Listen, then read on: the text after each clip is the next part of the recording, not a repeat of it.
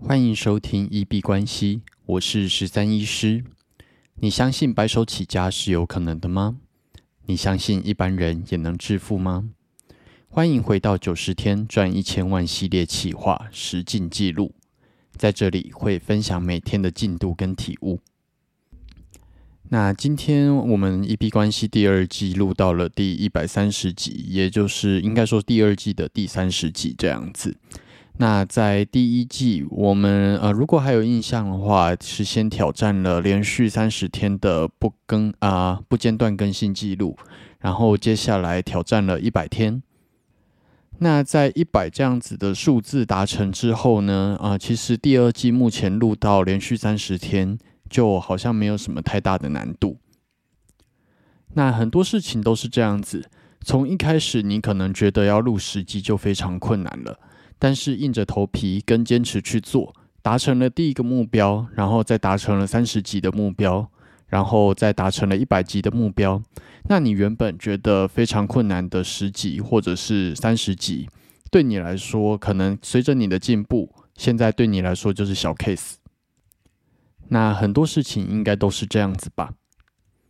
那如果举财富的例子来说，或许赚三万的你会觉得赚十万块很难。赚十万的你会觉得赚一百万很难，但是当你啊能力不断的成长，眼界越来越打开之后呢，当有一天你赚一百万对你来说已经是 piece of cake，轻而易举的一件事情之后呢，回过头来啊要拿到三万或十万，其实就并不是那么的困难。那目前我们达成了第二个三十级，这样子的喜悦也还是跟大家分享一下。那相信在录 podcast 分享一些想法跟呃概念的过程中，我们应该节目也是不断的在做成长。那有时候成长可能会体现在不一样的地方，比方说，可能很多人觉得录三十集 podcast 就是口条应该要进步啊，然后或者是内容变得呃呃非常好之类的。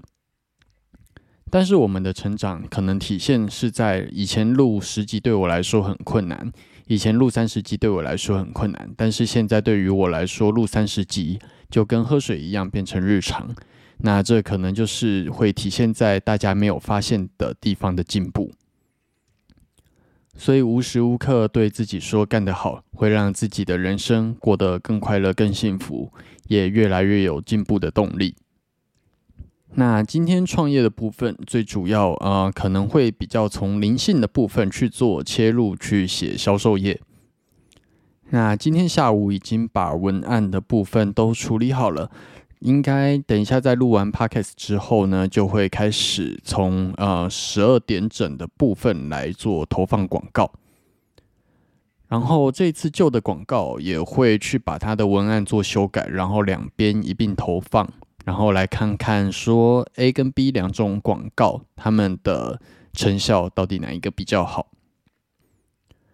那今天这个九十天挑战也已经过了三分之一，确实皮应该绷紧一点，不然以时间上来说，真的会来不及。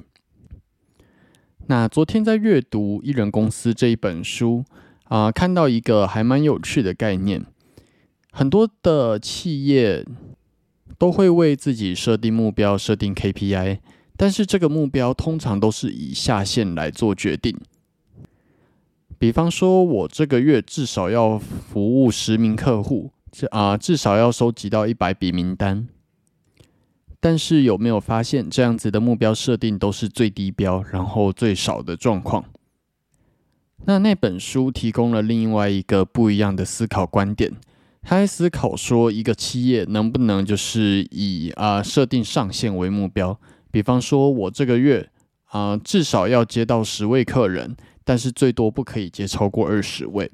应该很少老板会用这样子的思维去做思考，因为啊在赚取金钱的过程，传统可能就会觉得企业当然是赚越多越好。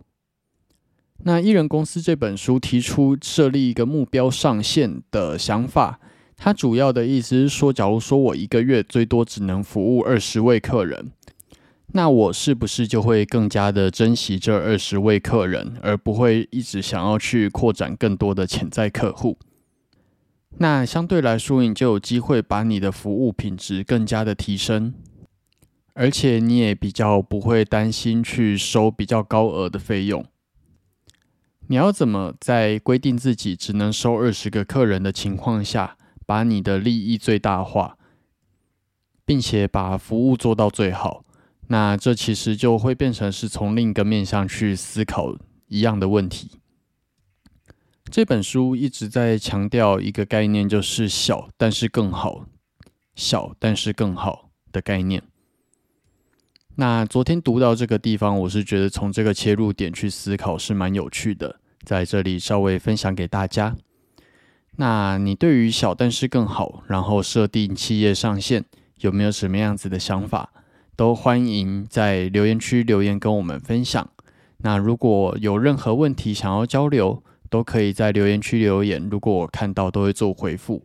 那无论是在 Instagram。Twitter 还是 Podcast 的留言区，我看到都会做回复。那我们今天就先聊到这边。